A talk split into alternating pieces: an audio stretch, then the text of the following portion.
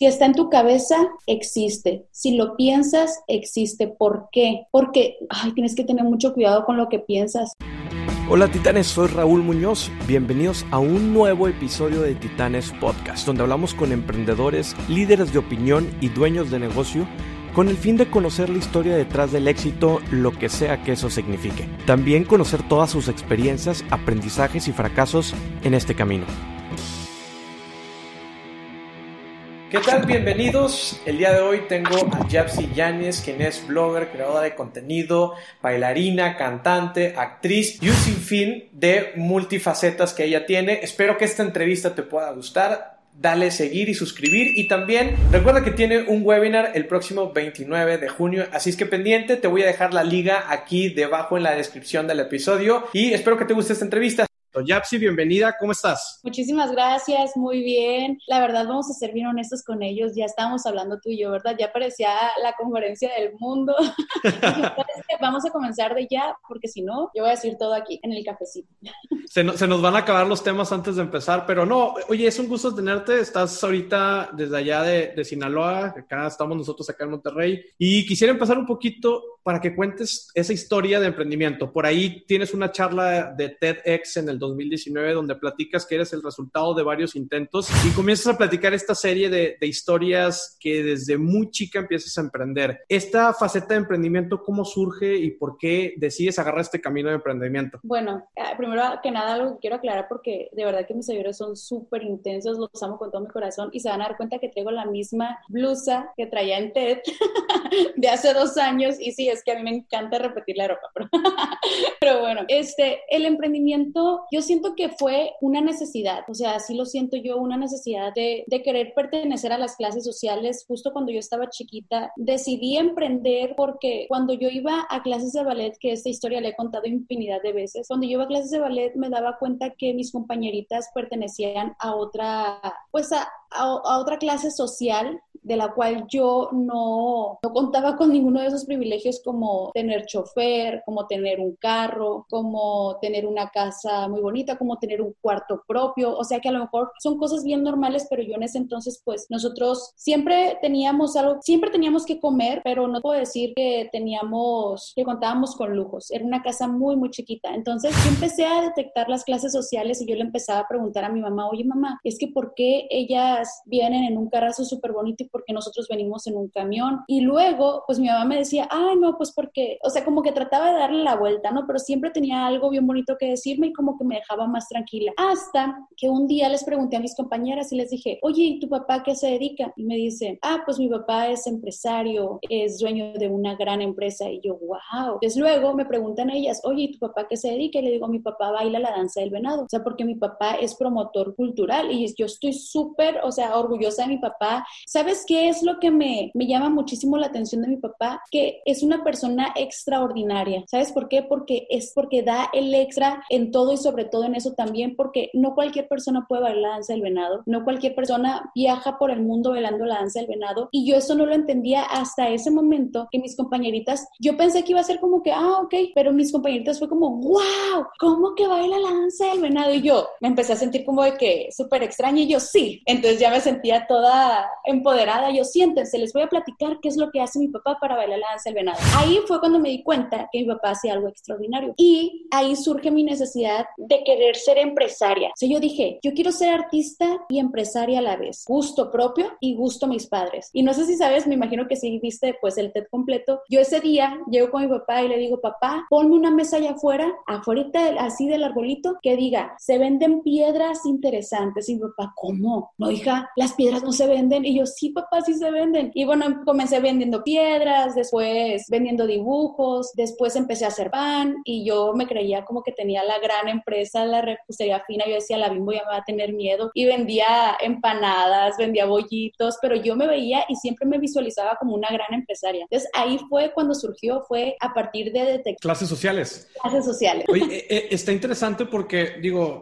eh, uno de los principios o conceptos principales dentro del tema del emprendimiento y los negocios es este concepto de la actitud o la riqueza. ¿Cuál es la diferencia entre la riqueza y la pobreza que realmente está en un aspecto mental? Si nos vamos al libro de Kiyosaki que nos habla del padre rico, padre pobre, pues muy seguramente en ese contexto con amiguitas que tenías y en ese momento los papás pues tenían una, una, una mentalidad quizá un poco más de, de, esa riqueza y que generaba un poco ese sentido.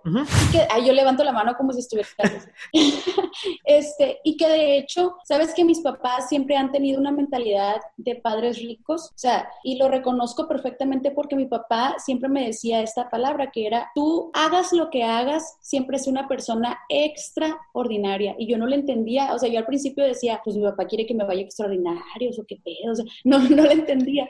Y fue hasta el momento cuando me di cuenta que si yo daba el extra siempre en todo lo que hiciera, o sea, lo más chiquito o lo más grande, si yo daba el extra, me salían muy bien las cosas, siempre. Entonces dije yo, ok, aquí está la clave, aquí está la clave. Y nunca, a lo mejor no fuimos de, de una familia de mucho dinero, pero mi papá siempre me decía que, que yo iba a cumplir mis sueños y siempre me dijo que en principio todo era negociable menos mis principios. Okay. Esa, esa, frase siempre se me ha quedado grabada a mi papá y yo la combino muchísimo con, si está en tu cabeza, existe. Si lo piensas, existe. ¿Por qué? Porque, ay, tienes que tener mucho cuidado con lo que piensas, porque no sé si les ha pasado, pero a mí me pasa muy, muy seguido con esto de la ley de la atracción o como gusten llamarle, eh, que digo, a mí me encantaría hacer esto, me yo me visualizo de esta manera y, o sea, uno inconscientemente hace que las cosas sucedan. Va poniendo los medios, obviamente yo creo muchísimo en Dios, eh, a lo mejor por ustedes puede ser un poder superior, no sé, lo que ustedes gusten,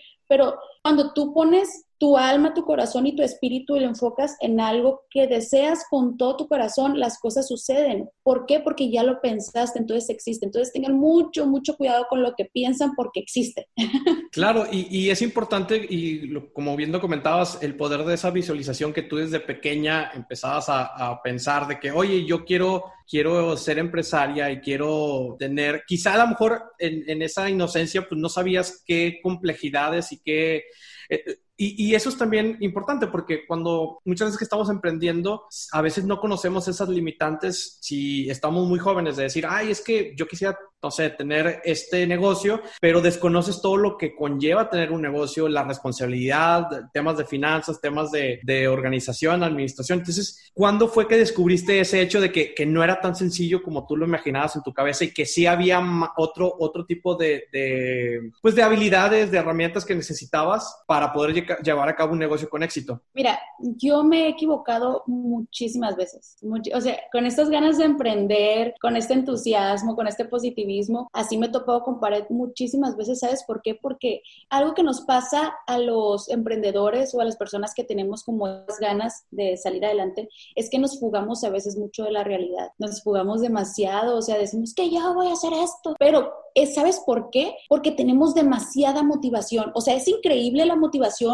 con la que navegamos porque nos levantamos, fíjate, nos podemos levantar un día bien motivados para hacer el proyecto que, con el que venimos trabajando hace un mes, pero un día se nos bota la canica, se nos bota el chango, como digo yo, y de repente nos levantamos y decimos, no, ya no quiero hacer eso, ahora voy a hacer otra cosa. Entonces cambiamos muchísimo las, este, las metas, los proyectos, las cosas en las cuales nos inspiramos y eso me pasaba mucho a mí. Y ¿Sabes qué cosa me pasaba? Que yo tenía muchísimo ego. Yo empecé a trabajar con, con mi ego hace, te estoy hablando de hace unos años, pero ¿qué, ¿qué hacía mi ego? Mi ego decía, es que tú eres muy, tú eres una emprendedora, tú vas a poder, tú vas a poder salir adelante, tú sola puedes. Y es que realmente no podemos solos, no podemos solos. Yo pensaba que si yo lo hacía todo sola, pues las cosas me van a salir mejor. Hasta que luego me fui topando con pared y cerré mi negocio de Yedance, para la danza, que era una tienda de artículos para la danza, porque yo daba clases de ballet. Entonces, pues cerré por inventario, por en realidad cerré porque había quebrado, pero yo no quería recibir ayuda de una administradora, de un contador, quería hacerlo todo yo sola, quería atender. Entonces fue ahí cuando fui aprendiendo, pero tuve que toparme con pared. Entonces, por ejemplo, si las personas que están viendo esto, que están escuchando esto, están en ese proceso de que sienten que se, que se están topando con pared, yo los invito a que busquen ayuda, a que se capaciten, sobre todo las personas que están en constante capacitación, siempre están en el top, siempre están en tendencias porque imagínate que siempre estás aprendiendo de otras personas y estás superando a ese maestro y luego te vas con el otro y con el otro. Entonces, se me toca que se capacite. Oye, y en ese sentido, por ejemplo, ¿cuáles o quiénes fueron tus primeros mentores, los primeros cursos, las primeras personas a las que te acercaste a pedir ayuda? Porque como bien comentas, es muy difícil para el emprendedor y, e inclusive creo que es para la persona el pedir ayuda cuando estamos o cuando estamos pasando un rato mal. Eh, hay muchas personas que, que, van al psicólogo y que no lo dicen por lo mismo, que no, no te quieres ver vulnerable en ese sentido de con las demás personas, con tus amigos, con la sociedad. Entonces, ¿cuáles fueron los primeros pasos para ti de buscar ayuda, de, decir, oye, es que no, no lo puedo hacer yo solo? Entonces, tus mentores, amigos, etcétera. Pues aquí viene este, me pongo hasta poquito nerviosa porque me hace recordar uno de los momentos, uy, este, o sea, muy importantes para mí en, en todo esto porque, ay Dios, es que estoy de verdad que traigo un tema muy, muy fuerte, entonces déjame pegar. Claro. Soy súper llorona, me paso de la... Em, uy Dios, Respira, respira, está bien. Cuando yo entré a las redes sociales, pues yo eh, ya lo he contado un chorro de veces, ¿no? Venía de, venía pasando un momento de depresión muy fuerte. Entonces, entré a las redes sociales y mi vida era realmente un caos. O sea, me pasaba, siempre me la pasaba en los antros, porque pues yo me sentía una gran blogger. Yo sentía que, como a mí me habían corrido de una escuela por ser gordita, pues yo sentía como que, véanme, ahora yo estoy gordita y todo el mundo me quiere. Cuando me decían que nunca iba a estar en los escenarios. Entonces venía manejando esto, es algo muy, muy fuerte. Tenías como esa barrera personal y que estabas en lugar ahora de... Querías mostrarte quizá de más y para que las personas como que de alguna manera dijeron, chin, yo la, hubiera, hubiera dejado en la escuela o chin, le hice el feo y ahorita... es como cuando, como cuando dices, eh, mira, véanme, o sea, ellos ni siquiera te hacen en, en la vida y tú sigues con tus remordimientos, pero bueno, el punto, el punto es que yo empiezo a reconocer y me doy cuenta que estaba muy mal, o sea que no tenía para pagar la luz, no, para, no tenía para pagar el internet, no tenía para pagar nada de eso. Entonces, pues le hablo a una persona para que me contrate para su fiesta, para yo, ay, perdón, para conducir el evento y para que me pagara y de esa forma pues ir, ir sacando mis gastos. Y ahí conocí a una persona, uy Dios, y ahí conocí a una persona que pues este fue muy importante en, en, ese momento para iniciar todo esto y para darle orden a mi vida porque esa persona creyó en mí, o sea, creyó en ese proyecto que me imagino que ya sabes quién. Este, entonces empecé, o sea, empecé a hacer las cosas con el deber ser, empecé a darle orden a mi vida empresarial, empecé a darle orden a estas ganas, a estos sueños para que se hicieran realidad em, y lo cual lo agradezco muchísimo yo de esa persona aprendí muchas cosas, entonces puedo decir que en parte fue un... Sí, un, pilar importante. que eh, fue ajá, que fue una persona muy importante para darle orden a esto. Y pues la, la otra historia, pues ya se la sabe. Eh, claro, y, y, es importante, sí, te, quería comentar que es importante porque también hay muchas personas que llegan a nuestra vida y justamente eh, es para, para ajustar algo y, que si después, digo, no, son eternos las personas y, y, eso también creo que en los emprendimientos también pasa mucho. A veces creemos que es un, eh, que el proyecto lo vamos a tener toda la vida y la realidad es que no, o sea, hay veces que tenemos que dejar un proyecto, tenemos que dejar una idea y justamente con las personas creo que sucede algo muy similar donde hay personas que llegan a tu vida por algo, terminan su proceso o terminan, llegaron a, para, para cumplir, para ordenar y para acompañarte y pues también tenemos que dejar ir a esas personas y, y, creo que es parte natural,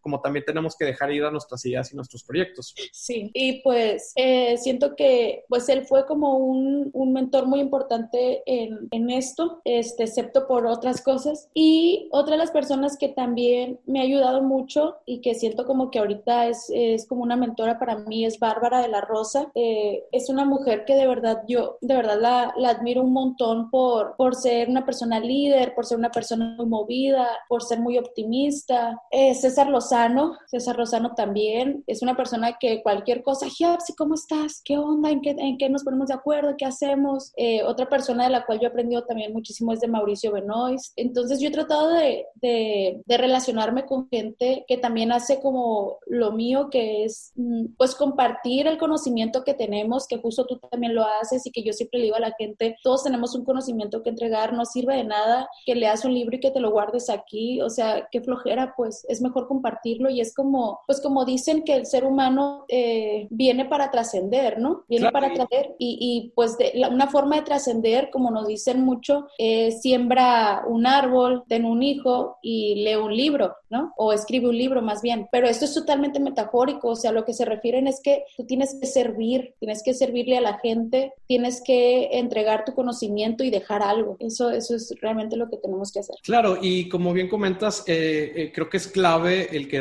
nos reunamos o que encontremos un grupo de, de personas que estén alineadas a lo mismo que estamos haciendo, porque justamente en el mutuo apoyo y, y, quizá con ellos podamos, te, pueden mantener todavía motivado y te pueden todavía eh, echar las, las, porras para que puedas continuar. Y a diferencia que si tenemos, pues como todo, ¿no? Cuando empiezas a emprender, cuando empiezas con un negocio, y yo creo que a lo mejor no sé si te pasó con, en, el, en la fase de cuando inicias de blogger, pero a veces que empiezas algo y como que de repente sale los criticones, la tía de que, oye, viejita, ¿por qué estás haciendo eso? ¿Quieres ser famosa? O tus amigos de que, ay, ya te crees eh, Dana Paola, ¿no? O sea, o, cosas por el estilo. O sea, no sé si te pasó a ti eh, eso. Sí me pasó al principio cuando yo empecé a crear contenido, que la gente lo, empezaba a compartir. Mi familia decía, ay, ya, qué vergüenza. O sea, y los estudios y, toda la trayectoria y que nosotros te, visual, te visualizamos de otra forma. Entonces, pues al principio, la verdad, yo sí era como una vergüenza para la familia y para mis papás era como una preocupación, pero ya luego yo siempre he tenido en mi cabeza que con las primeras personas que yo tengo que ser agradecida es con mis papás, independientemente si ellos creen que estoy haciendo algo mal o creen que estoy haciendo algo bien y esto va para todo el mundo. Hay, hay, hay personas que piensan que sus papás no los apoyan o no los quieren y creo que todo tiene que ver desde el punto de vista y desde el lugar donde te pongas, pero imagínate que tu papá te está diciendo, es que no hay nada como tener un trabajo seguro, no hay nada como que tengas un seguro y una quincena, no hay nada, o sea, imagínate a, a, tu papá en estos momentos porque sé que muchos emprendedores están en esa situación. ¿Y, ¿Y qué es lo que piensas? Es que mi papá no piensa igual que yo, es que mi papá no me quiere, es que mi papá no quiere que crezca. Empezamos a juzgar, a juzgar y juzgar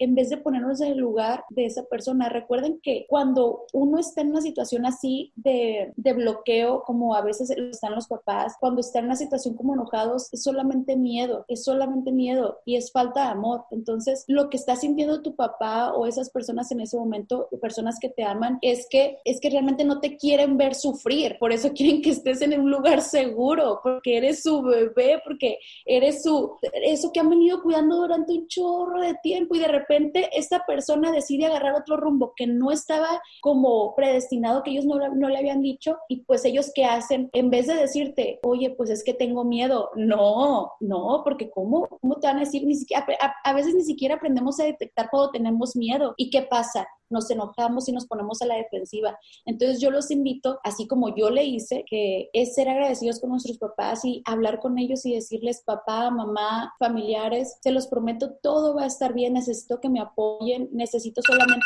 que, que tengan esta empatía conmigo porque estoy segura de que voy a salir adelante. Oye, y por ejemplo, para ti, ¿cuándo fue ese momento donde dijiste, oye, ¿sabes qué? Esto ya no es un hobby, al menos la parte de creación de contenido, que me imagino que fue de ahí donde empezaste a con los diferentes proyectos y emprendimientos, pero ¿cuándo fue para ti ese momento donde dijiste, sabes que esto ya es más que un hobby y también que tus papás dijeron, oye, creo que te está yendo bien, o sea, ¿cuándo, ¿cuándo fue ese proceso y cómo fue también para, eh, al momento que tú llegaste para platicarles sobre eso? Fue, fue justo cuando iba saliendo de este momento donde dijo, me pongo las pilas o qué, necesito trabajo, necesito darle orden a esto. Y cuando empecé realmente a valorar mi trabajo y mi conocimiento, fue, fue hace ya varios años y, y y fue todo un proceso porque yo no sabía cuánto cobrar, yo no sabía cuánto valía como mi trabajo, no sabía cuánto valía una etiqueta o, o una presentación, no, no sabía absolutamente nada, pero fui dándole orden, fui valorándome primero yo y después ya, pues mis papás empiezan a decir de que, oye, pues, pues ya vive en un lugarcito mejor. Y luego, o sea, mi, mi mamá me acuerdo que siempre me decía, es que yo siempre he soñado con tener una casa de dos pisos. Y yo, ay, algún día va a tener la casa de dos pisos mi mamá. Y lo primero que hice, o sea, yo empecé a ahorrar, obviamente empecé a darle orden a todo y le compré una casa a mi mamá y a, mis hermanos y a mi papá. Y, y, y me acuerdo que primero era una casa, yo había elegido una casa, pero luego ahorré un poquito más y me alcanzó para otra y se las cambié, pero para esto la primera ya les había dado la noticia y de repente les digo, no, ¿saben qué? Siempre va a ser esta. y ya están súper emocionados. Pero yo creo que es, es bien rápido darse cuenta cuando una persona le está yendo bien, en su actitud, en todo. Ok, y por ejemplo, ahí, y regresándome un poquito a ese proceso de, de, cuando te empiezan a decir ese tipo de comentarios de que qué estás haciendo, eh, qué vergüenza, tu familia, amigos y demás, ¿cómo fue eh, el proceso donde, o sea, me imagino que hubo un, un tiempo donde dijiste, oye, ¿sabes qué? Voy a tirar la toalla, que quizá puede ser este mismo proceso o posterior al proceso de, oye, ¿sabes qué? No me está funcionando, pero también, ¿cómo, ¿qué encontraste en ti para decir, oye, ¿sabes qué? Sí la voy a hacer y, y sí voy a lograr salir adelante como me propuse desde un principio? Fue cuando yo, yo siempre he creído mucho en mí, siempre he creído mucho en mí, pero algo que a mí me desesperaba bastante era que la demás gente pensaba que yo estaba como loquita o que soñaba mucho y fue cuando, cuando alguien más creyó en mi proyecto. O sea, hasta ese momento siento como que, como que yo sentí una ayuda muy, muy grande y el simple hecho de que te digan yo creo en ti, con eso ya yo me daba por bien servida, como que eso me, me motivaba más a levantarme todos los días porque yo creía en mí, pero además ya había gente que estaba confiando en esto y, y esa era mi dosis de motivación diaria. Excelente. Oye, y platicando de lo, lo, de la creación de contenido, que digo, ya tienes bastantito tiempo haciéndolo, tu canal de, de YouTube también ya, ya tiene bastante y bueno, has podido hacer, estar en diferentes plataformas. ¿Cómo es al menos tu proceso para crear contenido? ¿Qué, qué ideas tienes? Comentabas en, tu charla y te he escuchado comentar que tu comedia de alguna manera son cosas que te suceden en la vida y que puedes como agarrar ese tipo de cosas cotidianas, básicamente. Entonces, para la creación de contenido, eh, ¿es así? O sea, eh, eh, estás de repente y te llega la idea de que, ah, voy a grabar esto o planeas un poco el proceso para grabar un, el contenido que creas? Las dos cosas, las dos okay. cosas, pero sí, sí es mucho de lo que se, de lo que está viviendo, o sea, de lo que voy viendo, lo que voy viendo, lo que voy escuchando, eh, de las historias, porque a veces veo como una pareja y digo, uy, aquí hay un video, y me hago por un ladito y, y, me pongo a escribirlo, este, pero también tengo un equipo, tengo todo un equipo creativo que ellos me dicen, Giap, si creemos que la tendencia es esta y podemos hacer esto, obviamente yo ya los capacité y ellos son de verdad que se pasan. O sea, a mí me encanta cómo trabajan. Y a veces yo les llego con ideas y se me quedan viendo como, ay, no, ¿y ahora qué idea trae? Entonces como que vamos combinando todo. Ok.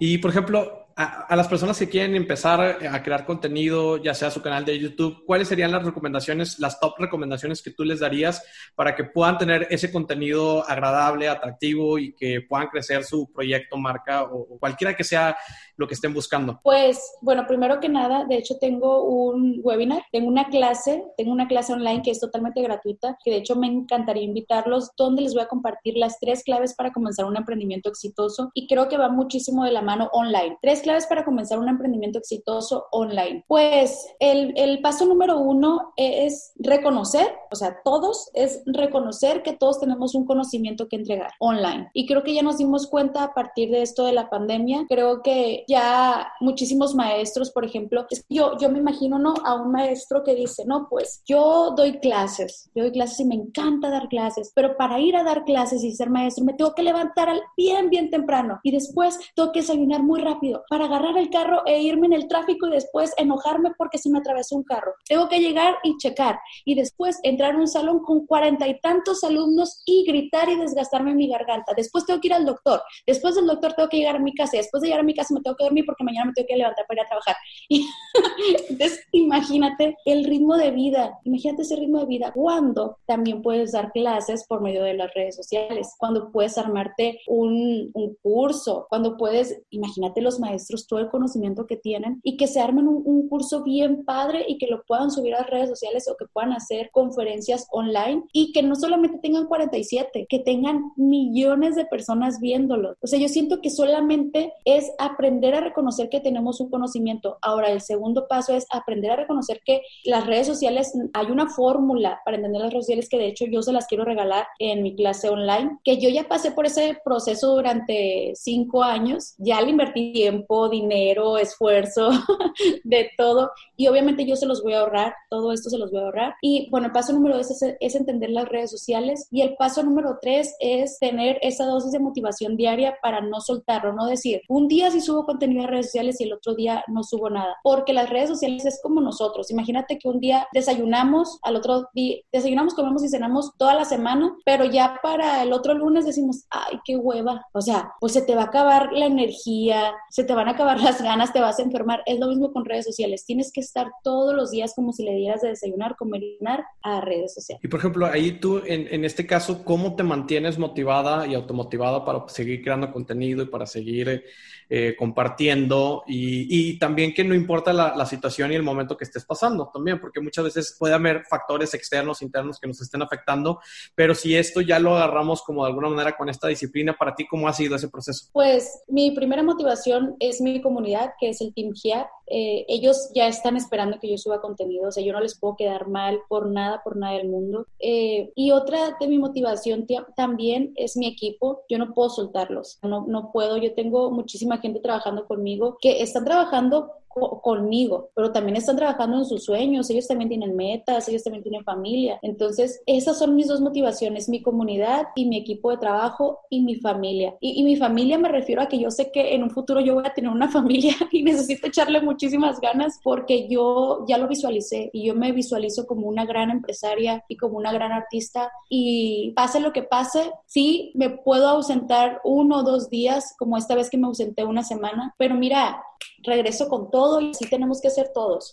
De regresar, regresar, no importa, no importa cómo la estemos pasando, creo que es importante, ¿no? También porque también es, además que ya es un trabajo, por así decirlo, o ya que conviertes esa, esa pasión, ese hobby que tenías a, crear un poco más de, conexión y todo, pues se, vuelve, se empieza a volver como un trabajo, pero también lo tienes que disfrutar y quizá pues en ese proceso pues se puedes encontrar otro tipo de cosas. Y sí, mucho, la audiencia está esperando contenido y por eso eh, tienen esa suscripción y por eso tienen ese like y, y te regalan esos comentarios, porque justamente ellos esperan también. Eh, y es un, un eh, es ida y vuelta, básicamente, ¿no? Es un, ese respeto, por así decirlo, que le podemos tener a la audiencia. Y, y, y quisiera que me platicaras de cómo comentas que quieres ser empresaria y esa es la, la, visión, yo creo que ya estás en el proceso, incluso creo que ya te veo como, como empresaria, pero ¿cómo es el proceso de, de, ser emprendedora e incluso estar sola a convertirte en empresaria? Porque digo, cuando estás emprendiendo, empiezas tú sola y como que con los errores que cometes y demás, pero después, pues los errores, ya cuando te conviertes en empresaria, pues los errores tienen que ser mínimos porque quizá ya hay un equipo, en este caso, que te acompaña. Entonces, ¿cómo ha sido tu proceso de convertirte de emprendedora a empresaria? Es, es un proceso muy largo que de hecho me encantaría como que dedicarle una entrevista exactamente a esto, pero te voy a platicar algo así porque vamos a tener otra entrevista. ¿eh?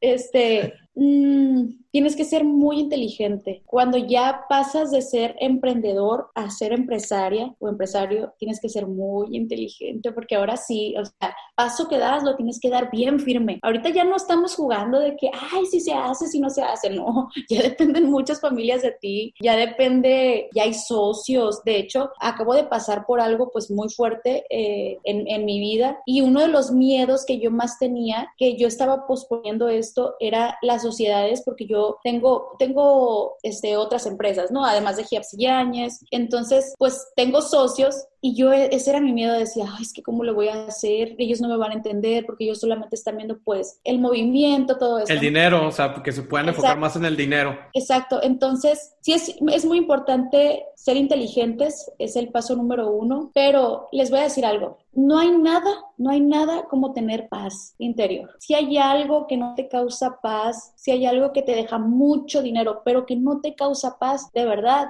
tómenlo muchísimo en cuenta y cambien de carretera. Simplemente eso van a hacer, van a llegar a su meta, pero cambien de, den una vueltecita en una curva, sí, si, si ustedes quieren, pero esa curva a lo mejor pues sí, les va a dejar muchísimas, muchísimas enseñanzas, pero luego se van a recuperar. Y, y, y, es que la mayoría de los empresarios y de los emprendedores estamos pensando en dinero, dinero, dinero, dinero. Y no, yo creo que tenemos que tener una balanza. Yo ya pasé por eso y ahorita estoy en el proceso de reconstruirme y de quedarme con lo que realmente vale la pena y lo que realmente me causa paz. Entonces, algo que me ha enseñado el hecho de ser empresaria es que nada es más importante que tu paz y como lo vuelvo a repetir, en principio todo es negociable menos mis principios. Es correcto. Muy bien. Oye, Yapsi, estás cambiando un poco eh, de contenido. Ahí he estado viendo que también estás creando otras redes sociales en temas de emprendimiento. ¿Cómo ha sido también ese proceso? Y cuéntame un poco de ese proyecto de, de Emprende con Yapsi. Ah, ok, sí. Este es un proyecto que me, que me apasiona muchísimo porque pues es para todos los emprendedores, para todas las personas que me siguen en redes sociales y que están deseosas por emprender,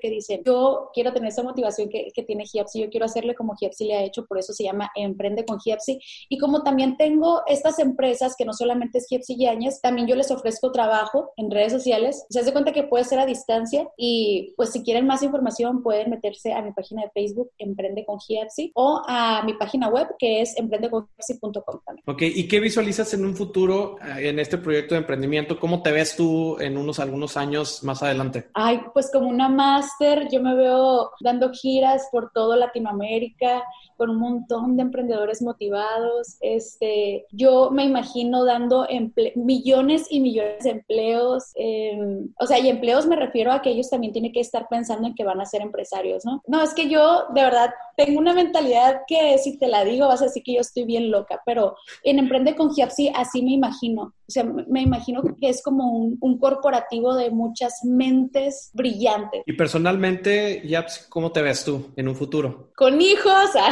casada.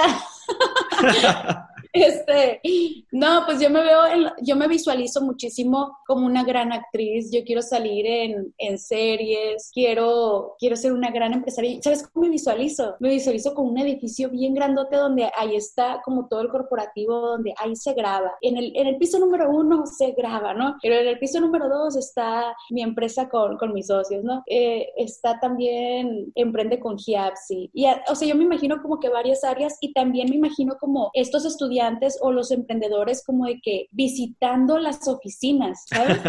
sí, claro, claro. Oye, y comentas ahorita que tienes mucho interés de eh, adentrarte en temas de actuación. Sé que también traes una faceta de, de cantante. Platícame un poquito de eso. Ay, pues mira, yo hago de todo. O sea, si alguien me dice, mañana vas a jugar básquetbol, mañana juego básquetbol. Este, pues traigo varias canciones. De hecho, ahorita están trabajando en, en unas que están muy, muy buenísimas de más. Y traigo también otras canciones que yo he compuesto, que no sé si están bien compuestas ni nada, pero a mí me encanta componer. A mí me encanta componer. Y yo de repente estoy lavando la losa, porque sí lavo la losa, ¿eh? Mucha gente se imagina que no, pero sí. Entonces estoy haciendo como que algo, porque me encanta la cocina. Y de repente empiezo como que el día de hoy, no sé qué, y de repente armo la canción y digo, ya tengo otra canción. Y de, de por ejemplo, de actriz, ¿has hecho algo? ¿Te han invitado a alguna participación en obras de teatro, cine, eh, series o algo así? ¿Ya tienes pláticas sobre eso? Sí, este, pues ahorita eh, estoy por hacer un casting, un casting que me emociona mucho, que no les puedo decir todavía, quién sabe si quede, ¿no? Pero hace poquito grabé con la banda El Recodo una serie, la serie Hubiera sido como tú, en la cual interpreté el papel de Perla, eh, que la verdad me encantó ese personaje y, y que me, me dejó muchas cosas, luego, luego se van a enterar por qué. Pero sí, esa vez cuando grabé eh, con la banda El Recodo, me encantó.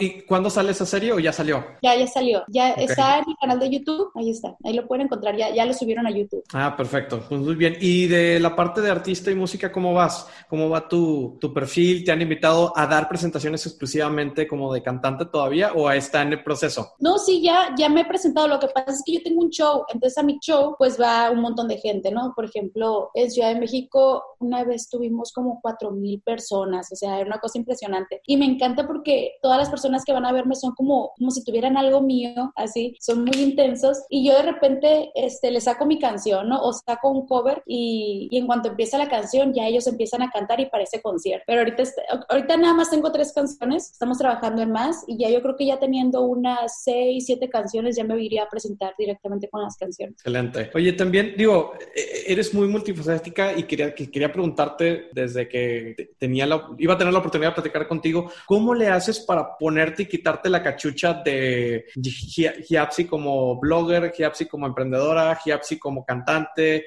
como artista, como bailarina, como todas estas, estas caras y, facetas tuyas? ¿Cómo le haces para poder combinar una con otra y que, que puedas tener tiempo para ti también? Pues me organizo muchísimo, tengo un equipo para eso. Eh, fíjate que no lo había pensado. Acá no lo había pensado, pero pues es que yo tengo claro, o sea, yo tengo claro lo que soy en la música, yo tengo claro lo que soy en el emprendimiento, tengo claro lo que soy en la comedia, entonces yo sé que una vez a la semana tengo que subir video comedia, yo sé que una vez a la semana tengo que subir video de emprendimiento, sé que tengo que ir a mis clases de actuación, sé, que tengo que ir a mis clases de canto, entonces es que esto me apasiona, esto me encanta, no lo siento como, como algo obviante. ¿Y, todo eso eh, entra dentro del mismo pastel o, vaya, todos los proyectos están ligados unos con otros si ves como que hay cosas que son quizá muy independientes una de otra? Pues no, yo siento que todo está muy ligado. Eh, es, es, que Giapsi es como en sí un corporativo, yo así lo veo, que de Giapsi Yaña se desprende Giapsi Girl, que es mi marca, que de aquí se desprende Emprende con Giapsi, este se desprende los shows, se desprende todo el emprendimiento, entonces yo lo manejo como un corporativo. Excelente. Oye, Giapsi, pues bueno, para terminar solamente con unas preguntas que regularmente le, le hago a, a los invitados y quería preguntarte, ¿cómo crees con lo que estás haciendo, con tu creación de contenido y con tu movimiento de emprendimiento o como tú personalmente, cómo te ves, cómo crees que puedas salvar al mundo con eso? Ay, Dios, yo, yo, ¿cómo voy a salvar al mundo? Pues, pues es que estoy salvando gente, ah, yo en, en heroína, pero yo siento que sí estoy salvando mucha gente porque yo manejo la motivación y yo les doy una razón por la cual sentirse vivos, que es, no importa lo que estés pasando, esto que está pasando va a pasar, no importa lo que el día de, lo, lo que el día de ayer te causó mucho problema, mucho enojo, mucha frustración, el día de mañana lo vas a ver con entusiasmo y hasta te vas a reír de ese momento. No importa si no tienes dinero, no importa si vienes de una familia de muy bajos recursos, si tú tienes motivación y si tú sabes y crees en ti, vas a salir adelante. Por, por ese simple hecho, yo creo que puedo salvar a muchísimas personas. Excelente.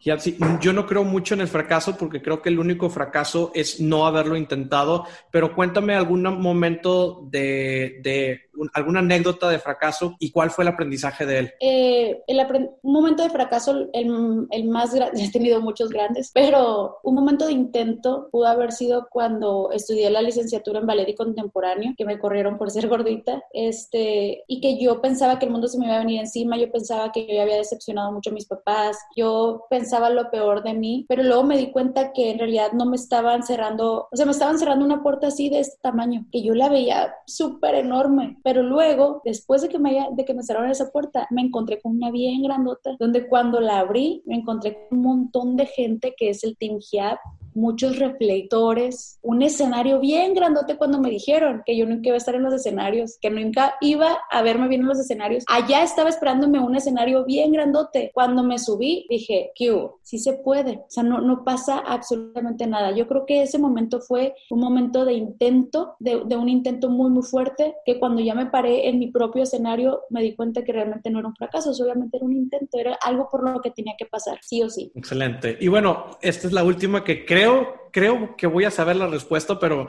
no la quiero, no la quiero decir yo. Pero una vez que, que, que, ya no estés aquí eh, en este mundo y que pasemos a quizá mejor vida o estemos en otro lado, ¿con qué frase te gustaría que te recordaran? En principio todo es negociable, menos mi, mis principios. Excelente. Pues bueno, ya muchísimas gracias por tu tiempo, muchísimas gracias por, la, por esta entrevista. Quisiera que nos dejaras tus redes sociales donde puedan encontrar también la liga de tu próximo curso y webinar que vas a tener para que puedas invitar a toda la gente que nos está escuchando. Sí, es totalmente gratuito, será este 29 de junio eh, y la clase totalmente gratuito para ustedes es, te comparto las tres clases para comenzar un emprendimiento exitoso online. Aquí les vamos a dejar los links y pues nada, vayan a registrarse de ya. Ok, tus redes sociales, digo, creo que todos ya las ubican, quizá de, de, si vienen de todos los que se, son seguidores tuyos, pero bueno, déjanos tus redes sociales para aquellas personas que puedan encontrarte, eh, las diferentes, no sé cuáles sean ahorita en este momento las principales y hacia dónde quieres que toda esta gente pueda ir a ubicarte. Mi, mis redes principales en este momento es TikTok, es YouTube, Facebook e Instagram y me encuentran como Giapsi Yáñez en todas. J-I-A-P-S-I Yáñez, así me llamo. ok, por cierto, Giapsi significa alma, corazón y espíritu. Y creo que realmente reflejas eso, reflejas un, una gran alma, un enorme corazón y un grandioso espíritu para poder seguir motivada y poder seguir creciendo. Y con esa visualización que tú tienes, creo que vas a poder llegar a todo lo que te comprometa, a todo lo que, lo que quieras. Y digo, no, no, no, es no es, las cosas no son realmente locas, simplemente es porque nadie las ha intentado, entonces quiere decir que no quiere, eso no quiere decir que seas una loca. Sí, estoy loca, no. Oye, ya, pues nada más comentario final para todos aquellos emprendedores que están por aquí escuchando, que estuvieron escuchándote. ¿Algún último consejo que les quisieras dejar? Emprendan, emprendan hoy mismo. En lo que quieran en su vida, emprendan un vuelo, emprendan un viaje, emprendan un negocio, lo que quieran emprender, pero emprendan ya. Y vayan a mi clase online, Emprende con Giapsi. Gracias, oiga, pues muchas gracias, gracias Jap, y nos vemos en el próximo episodio. Espero, como dijiste, una entrevista quizá ya a lo mejor presencial, pero bueno, también dependemos de cómo sea la situación. Pero muchísimas gracias, gracias a todos los que nos escucharon. Muchas gracias, bye. Bye. Fierro. Hemos llegado al final del episodio, muchísimas gracias por llegar hasta este punto. Comparte este episodio, dale suscribir si estás en Apple Podcast y dale seguir si estás en Spotify. También recuerda que puedes compartir directamente en Instagram etiquetándonos arroba titanespodcast. Muchísimas gracias y hasta la próxima.